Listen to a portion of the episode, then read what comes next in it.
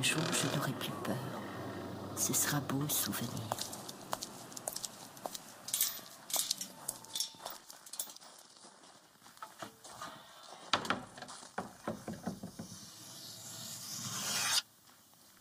Rendez-vous ici.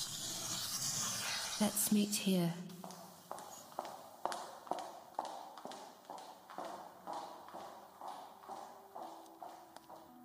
Bonsoir et bienvenue dans le podcast Sorcière au pays des philosophes. Le podcast qui vous raconte ce que dans la nuit, les sorcières viennent susurrer aux oreilles des philosophes endormis qui le lendemain se réveillent avec le doute. Les sorcières ont-elles le pouvoir de faire douter les philosophes? C'est la question qui guide ce podcast et dans cette première série, on s'interroge sur les liens entre magie et philosophie. Je m'appelle Zoé Sirens et ce soir pour ce deuxième épisode, on va plonger au cœur de la magie puisqu'on va parler de tarot, de sa dimension philosophique et de ce qui se joue dans l'interprétation.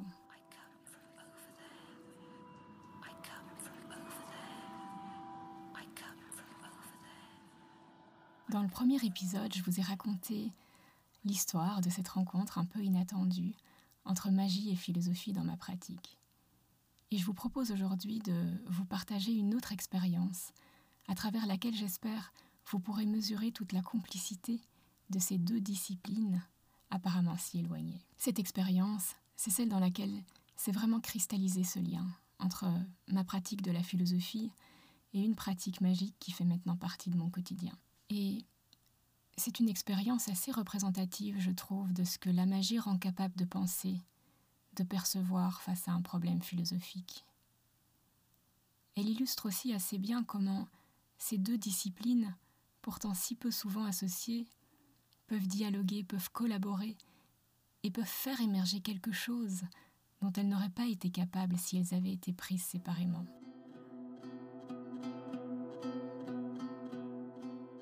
Au début de mes recherches sur les liens entre magie et philosophie, il y a eu un moment où j'avais tellement lu, où j'avais pris tellement de notes, que je me suis retrouvée complètement submergée par tout ce que je découvrais et par tous les liens qui se créaient entre mes différentes lectures, si bien que je savais plus du tout par où saisir le problème qui se posait à moi, et j'arrivais pas non plus à le formuler.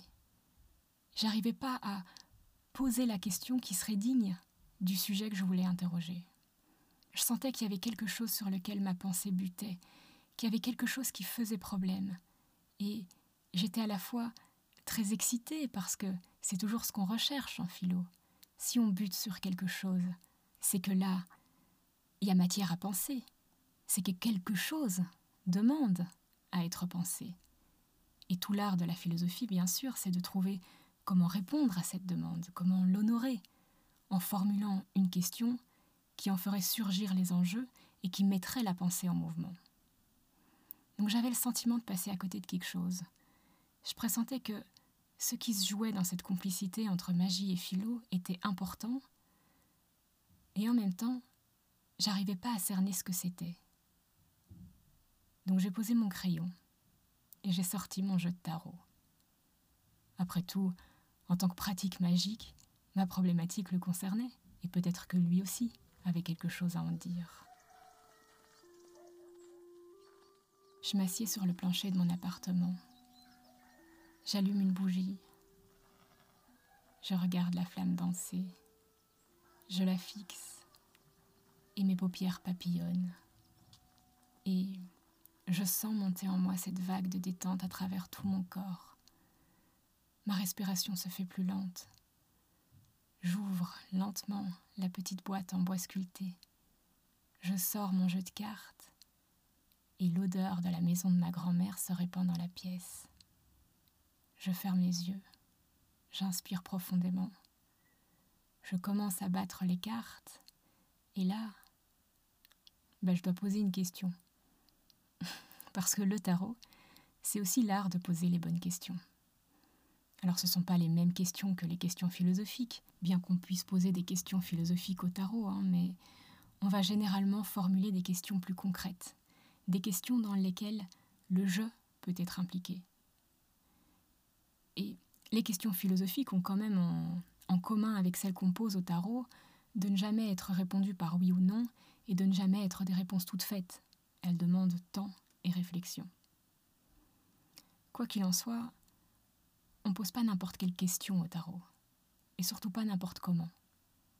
En tout cas, si vous voulez qu'il vous réponde, si vous voulez qu'il vous rende capable de prendre cette réponse au sérieux, et que cette réponse soit créatrice, soit vectrice de nouveautés et de réalité. Alors vous pouvez bien sûr demander, euh, je sais pas moi, euh, est-ce que je serai riche un jour? Mais je suis pas sûre que ça puisse vous rendre capable de prendre la réponse quelle qu'elle soit au sérieux. Bref, j'ai pris un petit moment pour réfléchir à ma question et j'ai fini par demander sur quoi dois-je porter mon attention pour être à la hauteur du sujet que j'interroge, en l'occurrence les liens entre magie et philosophie.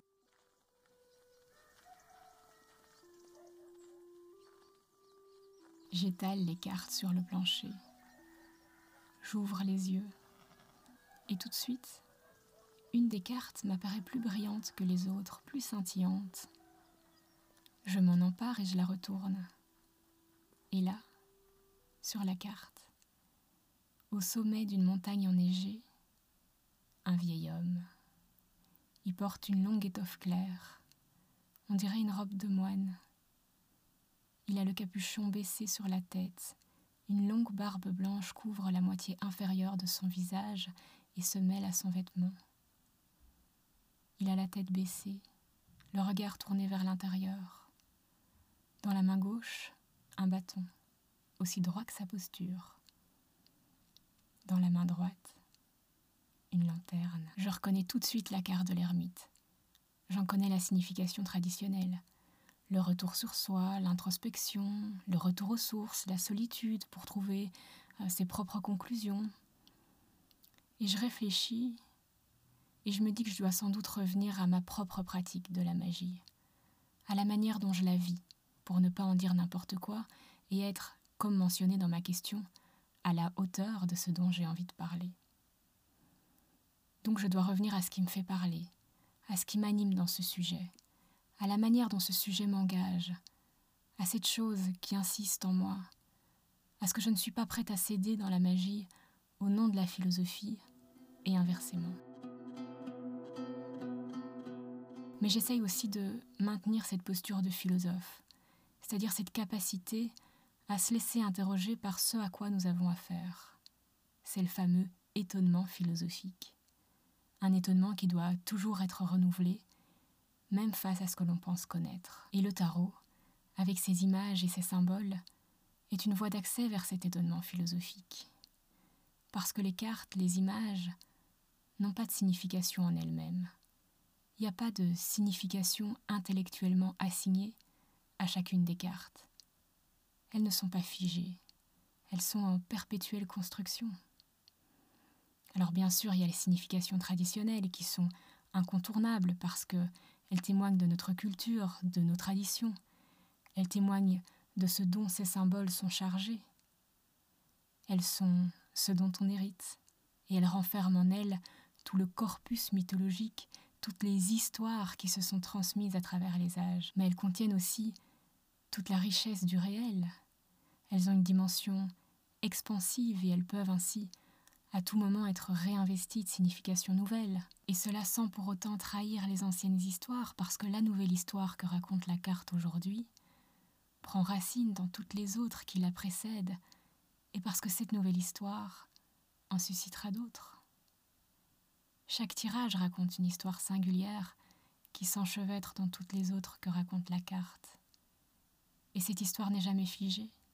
Elle peut elle aussi à tout moment être réinterprétée, revue à la lumière de nouveaux événements ou même d'un nouveau tirage qui viendrait modifier rétroactivement la portée d'une première interprétation, sans pour autant la valider, parce que cette nouvelle interprétation sera enchevêtrée dans toutes les autres.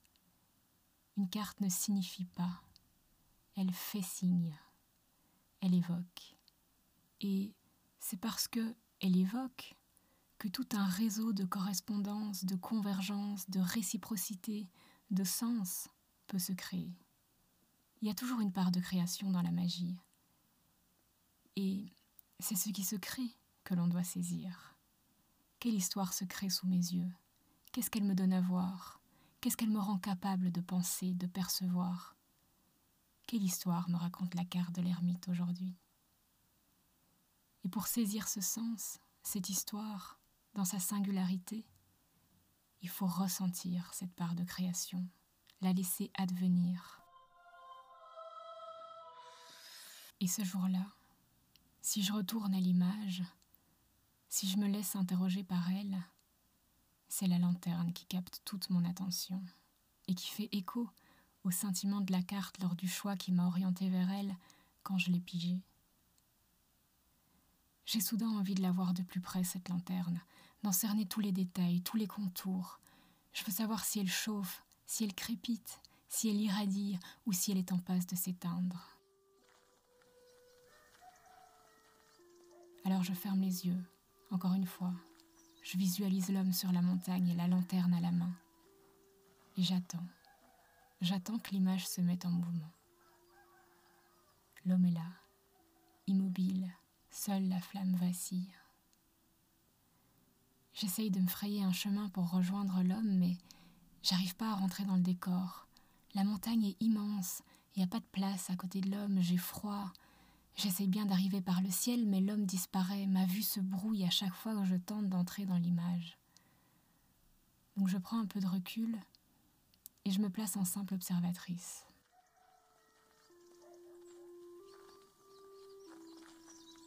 Ça y est, l'homme commence à bouger. Il relève lentement la tête.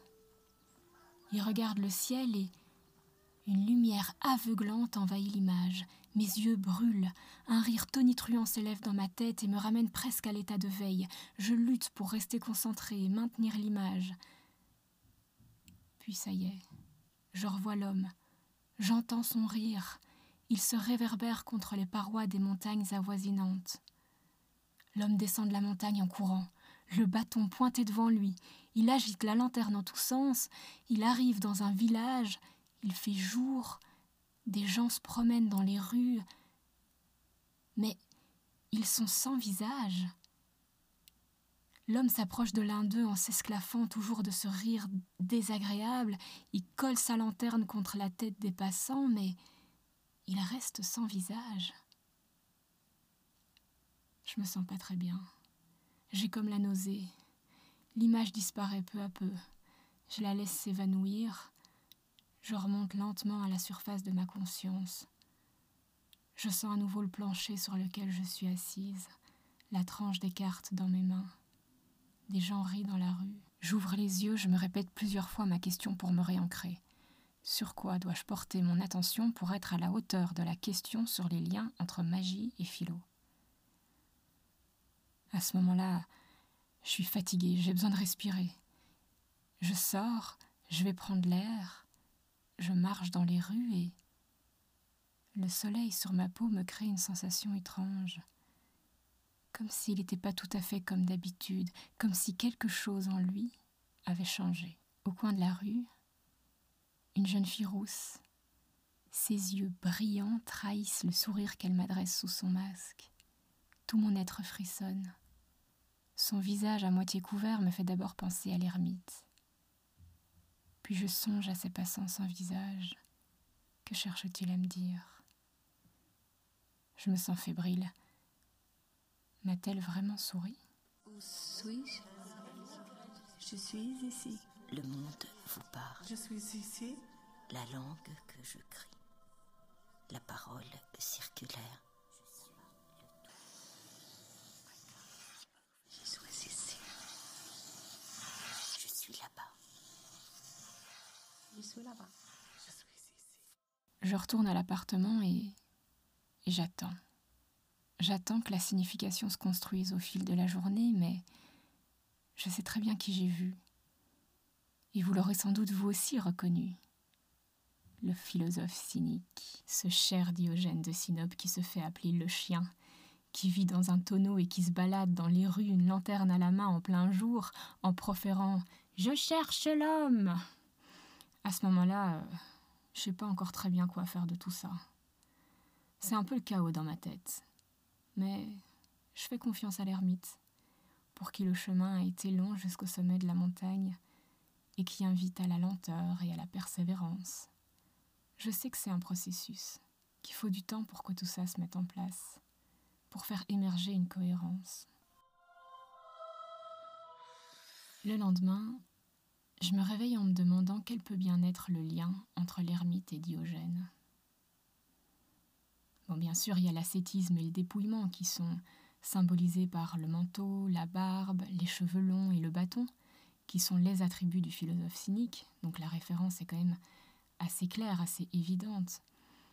Et cet ascétisme pour les cyniques est ce qui permet d'accéder à une forme de sagesse, parce que c'est un retour aux sources qui permet d'être en harmonie avec l'univers, de se connecter aux éléments et à la terre, et qui permet également de vivre une expérience intérieure, une réforme intérieure qui s'inscrit dans un projet plus grand, un projet de vivre ensemble qui conteste le problème politique tel qu'il se pose à leur époque. D'abord parce que ça suppose une politique qui se mêle à la spiritualité avec cette quête intérieure, et puis parce que pour les cyniques, si chacun vit avec le strict nécessaire, il n'y a pas de compétition pour les ressources, et donc pas de nécessité euh, d'une organisation politique complexe basée sur des lois imposées de l'extérieur sur l'individu, comme ce que propose Platon en fait euh, dans la République. Et ce travail sur l'intériorité fait écho aux interprétations traditionnelles de la carte de l'ermite, où la lanterne viendrait éclairer le monde intérieur qui n'est accessible que par le retrait, puisque pour écouter la voix de sa conscience, pour explorer son imaginaire, il faut créer de l'espace, il faut une certaine disponibilité, il faut du temps et surtout du silence. Et en même temps, cette lanterne sur la carte de l'ermite, elle est tenue à l'extérieur de l'individu. On dit souvent que l'ermite ouvre la voie, qu'il éclaire le chemin pour les autres.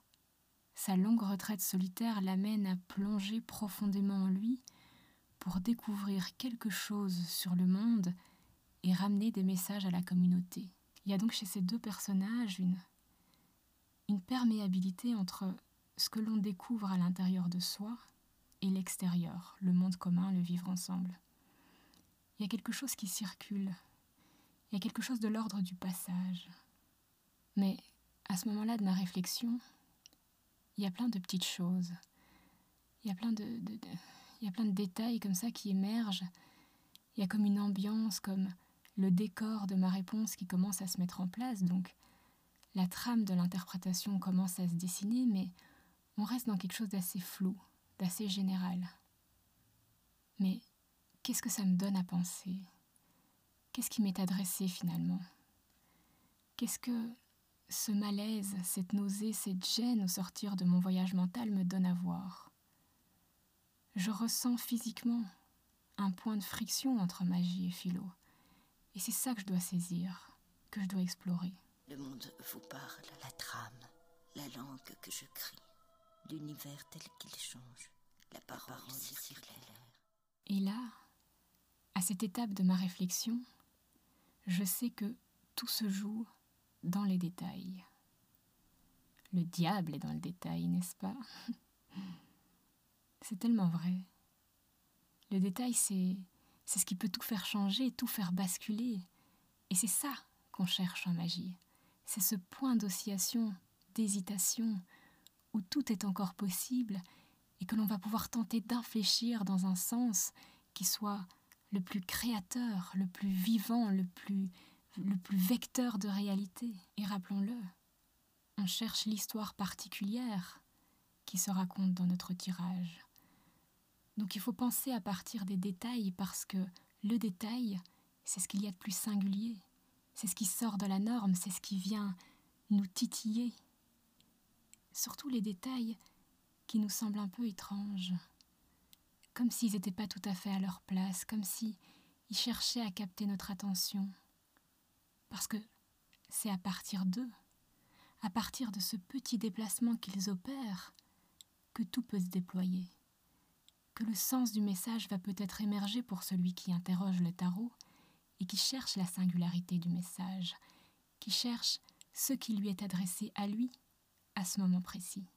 Et dans toute cette expérience, le détail qui m'a semblé le plus bizarre, le plus singulier, c'est cette carte scintillante et la lumière aveuglante au début de mon voyage mental. Je sens que la thématique de la lumière est vraiment ce à partir de quoi je dois réfléchir. C'est elle le point de friction.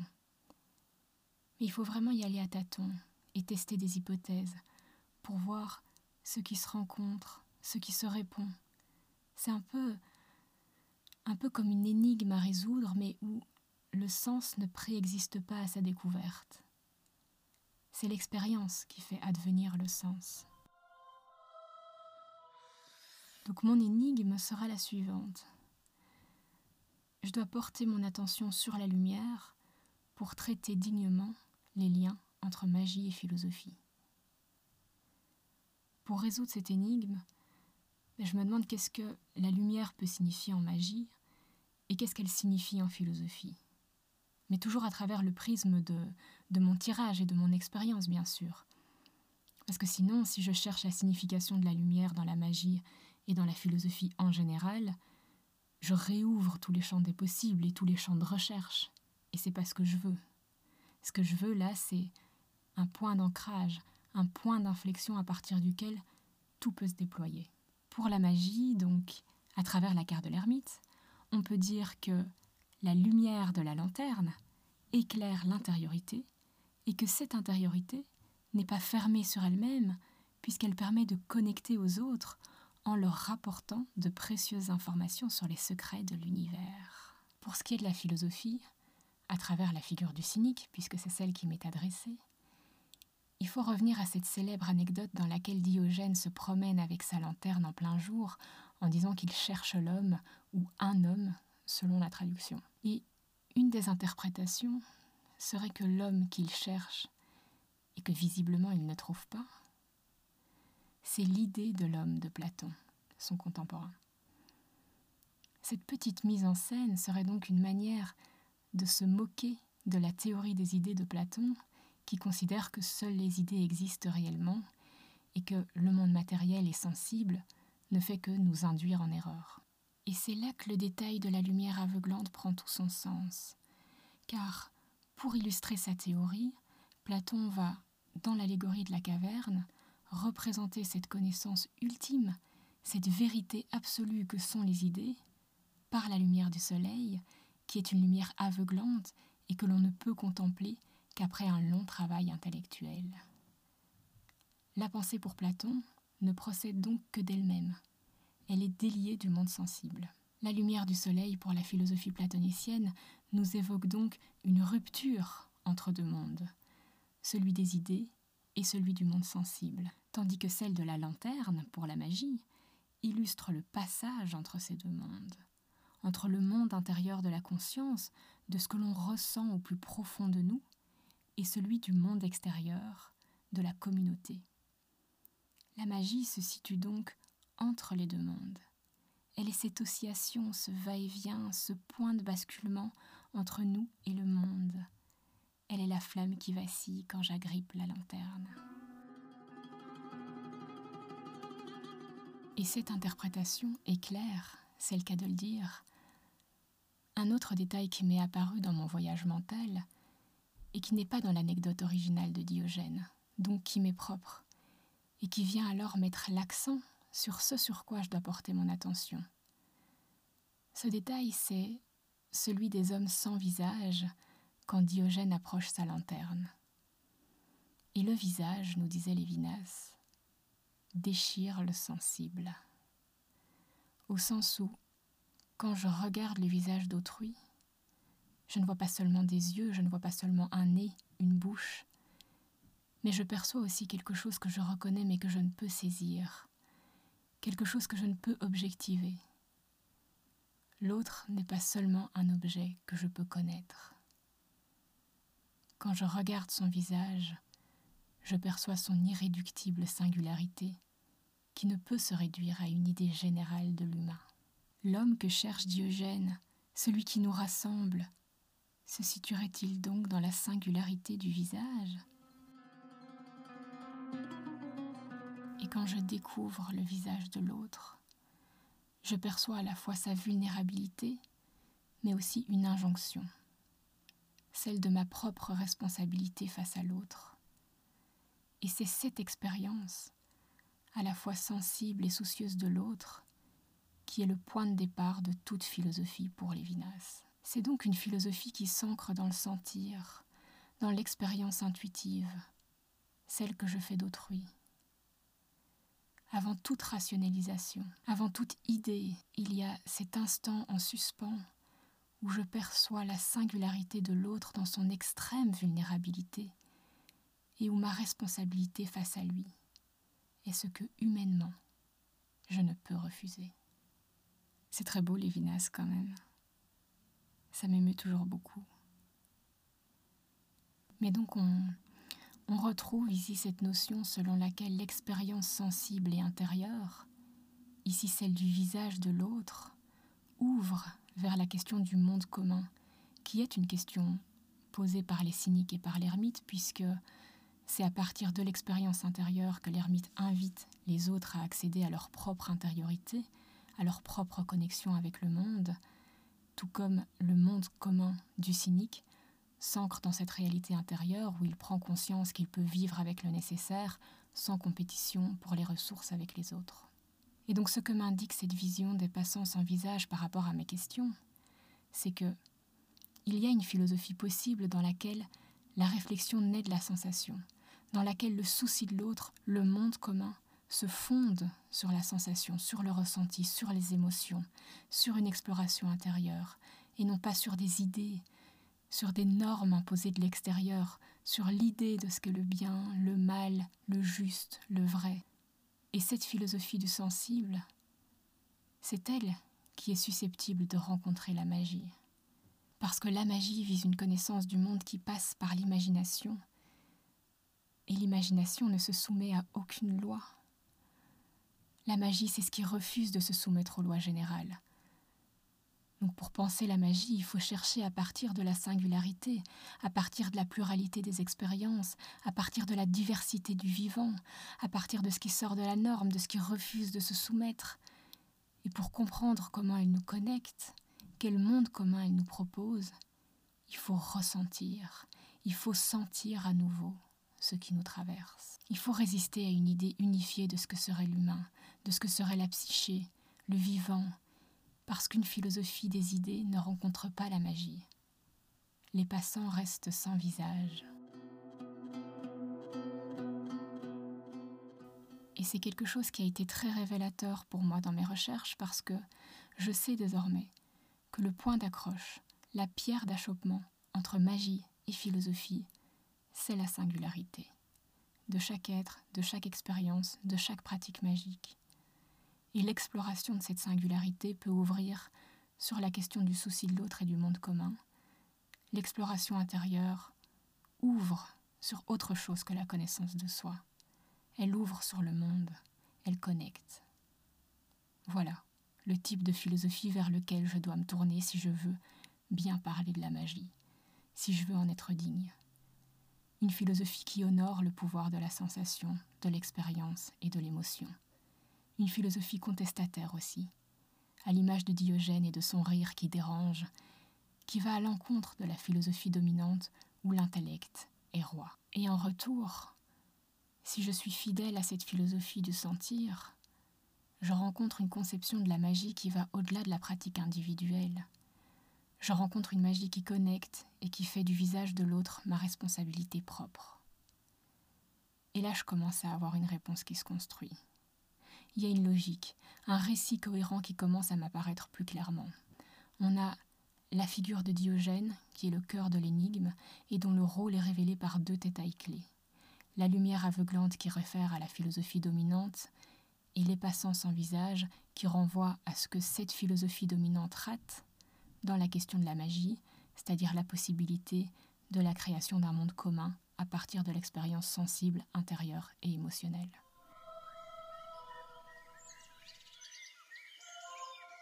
Alors je vais résumer ça très fort, mais tout l'objet de ce podcast serait de développer, d'illustrer, de raconter toutes les histoires de ce que cette expérience m'a donné à penser.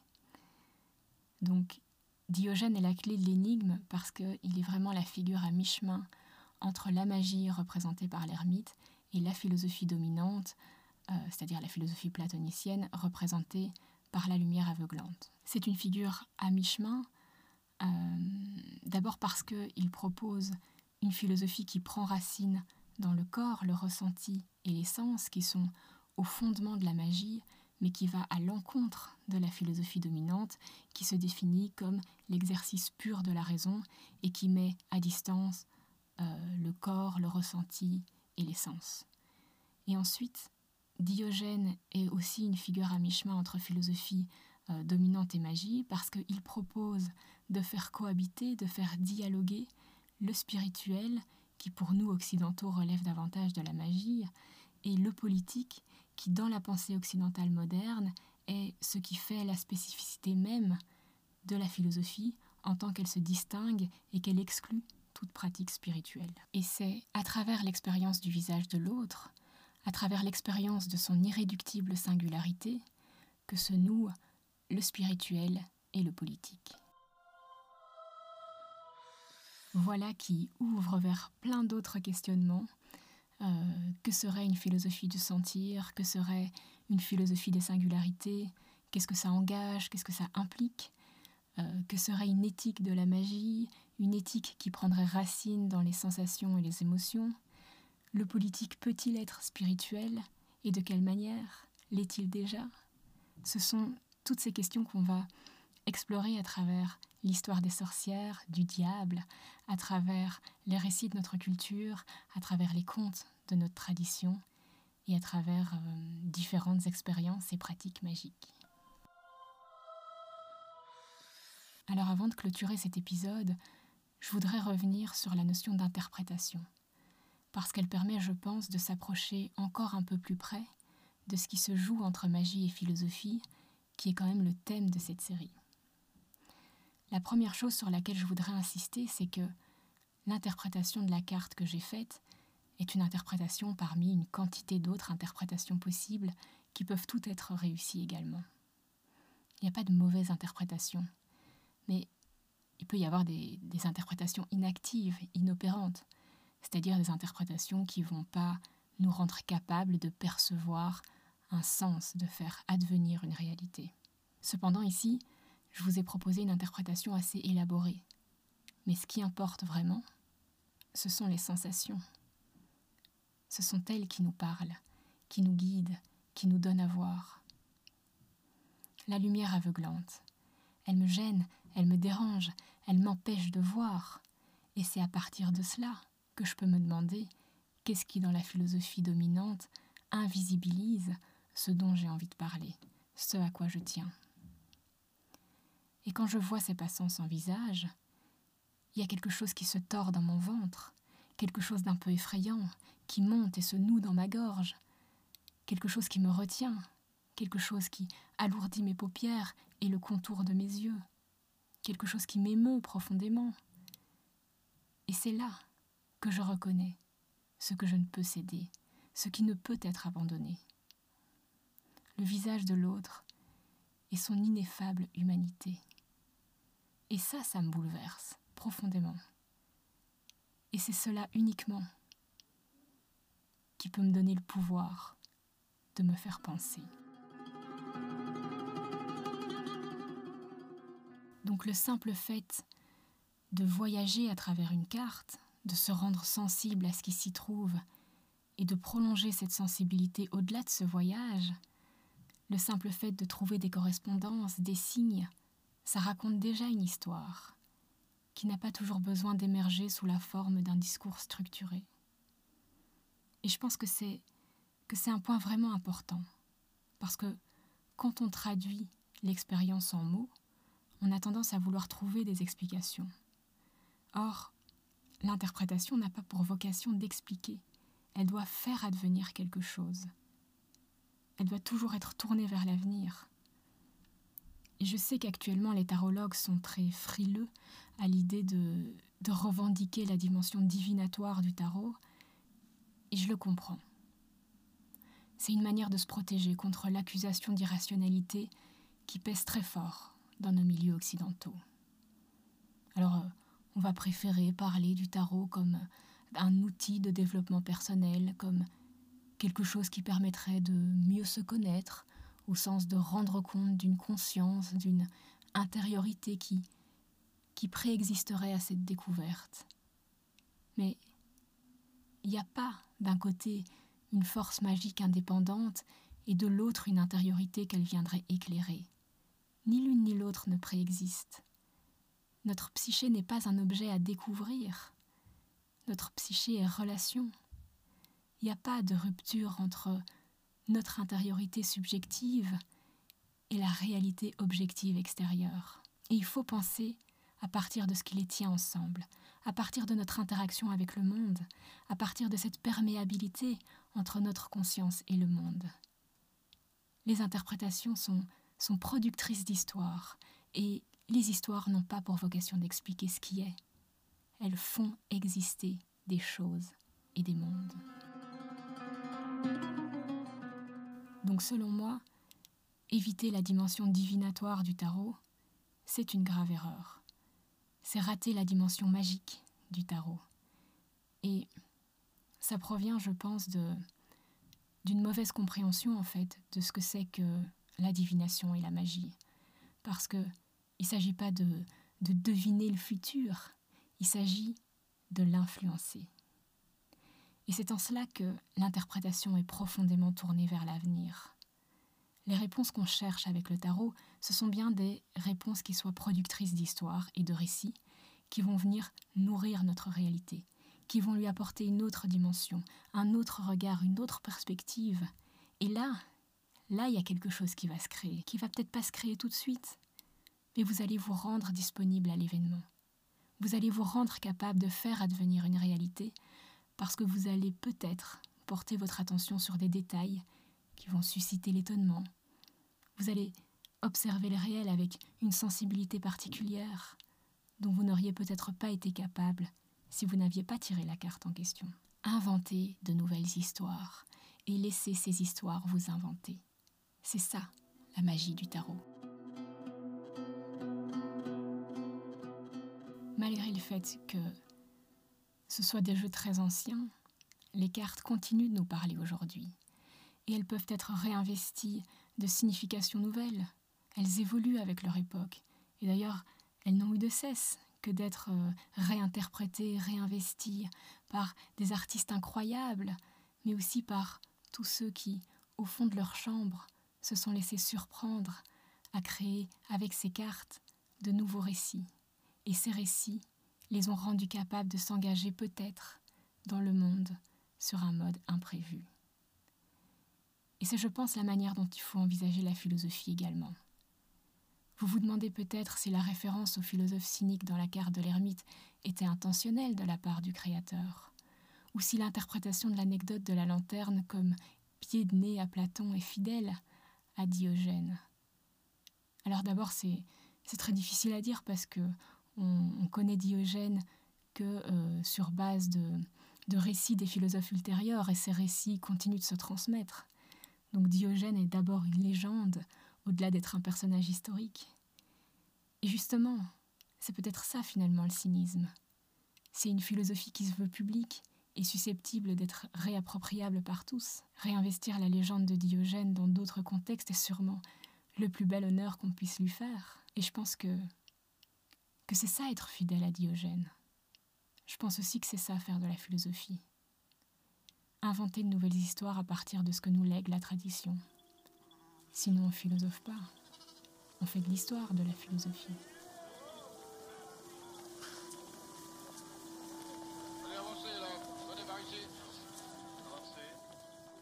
Je viens de là-bas.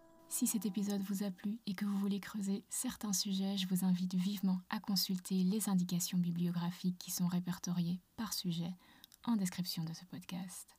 N'hésitez pas à vous abonner au podcast pour être notifié dès qu'un nouvel épisode sera en ligne.